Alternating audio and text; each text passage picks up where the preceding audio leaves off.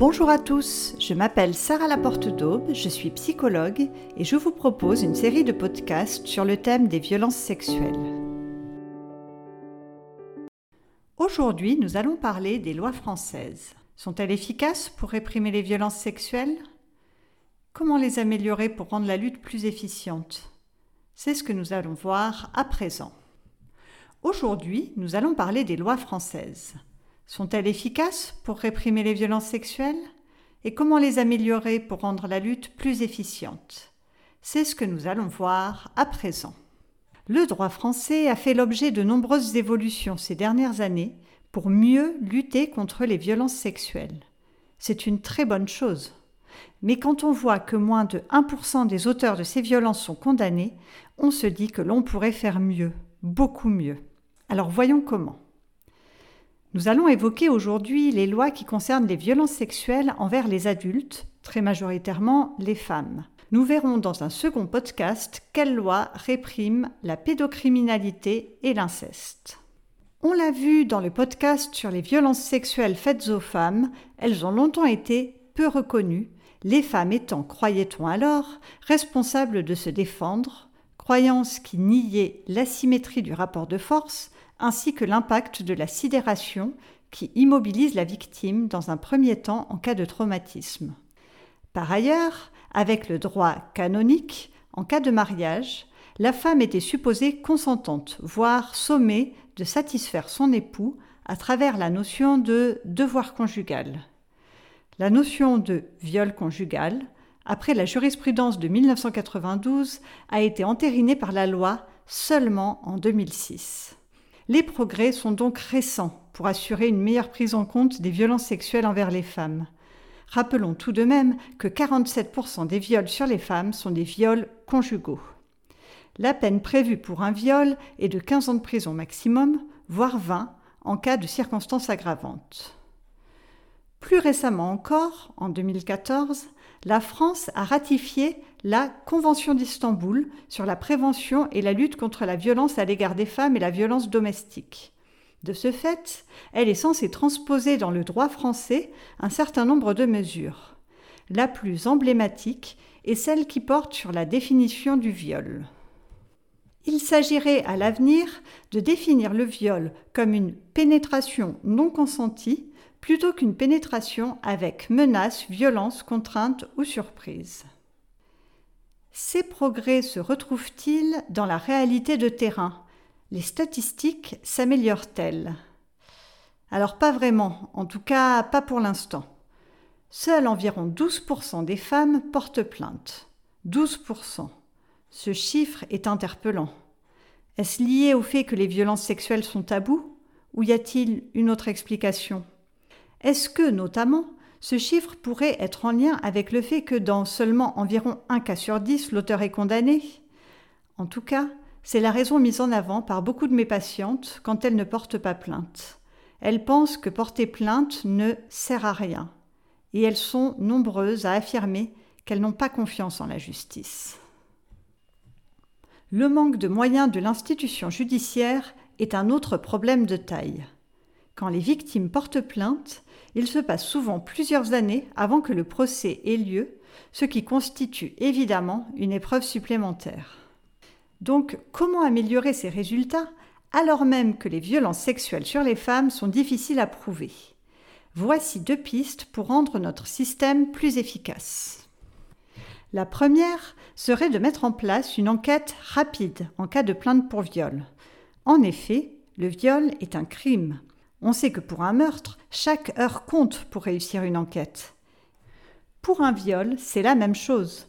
Pour collecter les preuves matérielles, mais aussi recueillir des témoignages fiables, encore fraîchement en mémoire. Je peux vous citer l'exemple d'une patiente dont l'agresseur a été interrogé par la police pour la première fois six mois après les faits. Beaucoup trop de temps s'était écoulé pour que son audition soit réellement fiable. On n'admettrait pas de tels délais pour le traitement des meurtres. Donc, pour les viols, qui sont aussi des crimes, ce devrait être la même chose.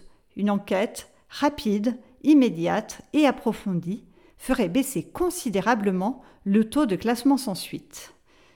Bien sûr, pour ce faire, il faudrait plus de moyens humains. Mais il faudrait aussi un vrai changement des états d'esprit par rapport aux violences sexuelles, ce qui nous amène tout naturellement au deuxième point.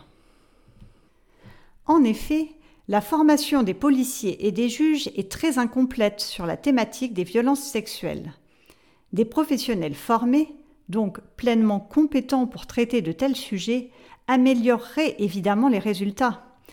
Ainsi, les professionnels connaîtraient bien les mythes sur le viol, les spécificités de la mémoire traumatique, de l'emprise et de la manipulation mentale. Ils comprendraient mieux pourquoi le témoignage de certaines victimes est hésitant, alors que celui des auteurs de violences l'est rarement. Et oui, l'auteur, lui, n'est pas traumatisé, et c'est facile de parler avec conviction et assurance quand on n'est pas traumatisé.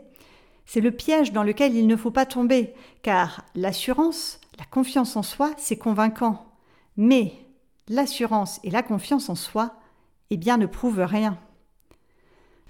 Donc, les connaissances sur la mémoire traumatique permettent de prendre du recul, de se construire un avis éclairé au-delà des simples apparences. Les professionnels pourraient aussi mieux comprendre pourquoi parfois la plaignante est restée en lien ou semblait bien s'entendre avec le mis en cause. Rappelons que dans 90% des cas, la victime connaît son agresseur et la violence sexuelle advient le plus souvent dans le cadre d'une relation d'emprise. La victime est donc sous l'influence de son agresseur. L'Espagne fait figure de modèle dans la lutte contre les violences à l'égard des femmes en général. Les bons chiffres obtenus sont notamment liés au fait que les femmes s'adressent à des policiers spécifiquement formés, puis sont orientées vers des tribunaux dédiés. Cela pourrait être une solution en France aussi.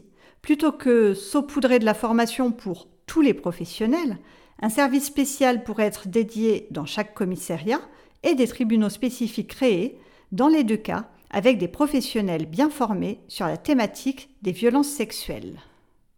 Sous l'impulsion d'Isabelle Rome, ministre déléguée à l'égalité femmes-hommes, des tribunaux spécialisés dans les violences intrafamiliales devraient justement voir le jour en France. C'est une bonne nouvelle, mais il faudrait aussi qu'ils soient compétents pour juger des violences sexuelles, même quand elles ne sont pas intrafamiliales. C'est une bonne nouvelle, mais il faudrait aussi qu'ils soient compétents pour juger des violences sexuelles, même quand elles ne sont pas intrafamiliales, à condition bien sûr que les professionnels qui y interviennent, et en amont les policiers, soient correctement formés à la problématique des violences sexuelles. Donc, une enquête rapide et approfondie, ainsi qu'une bonne formation à la problématique des violences sexuelles permettrait d'améliorer les résultats en termes de répression pénale des violences sexuelles. Bien sûr, en parallèle de ces mesures, le développement d'une vraie politique de prévention serait indispensable et complémentaire. Nous l'avons évoqué dans le podcast sur la prévention. Bien sûr, en parallèle de ces mesures, le développement d'une vraie politique de prévention serait indispensable et complémentaire. Nous l'avons évoqué dans le podcast sur la prévention. Promouvoir la culture du consentement dans l'éducation, la culture et à travers des campagnes de prévention contribuerait aussi à faire diminuer les violences. Un point fait débat en France concernant le traitement des affaires de viol. Aujourd'hui, beaucoup de viols sont jugés en correctionnel et non en cour d'assises. Or, le tribunal correctionnel est dédié au jugement des délits. Les crimes sont jugés aux assises. Ce fonctionnement, disons-le tout de go, vise principalement à désengorger les cours d'assises. Il est lié au manque de moyens de la justice. Un procès aux assises est long et coûteux. En correctionnel, c'est beaucoup plus rapide, donc les délais de traitement sont aussi plus courts.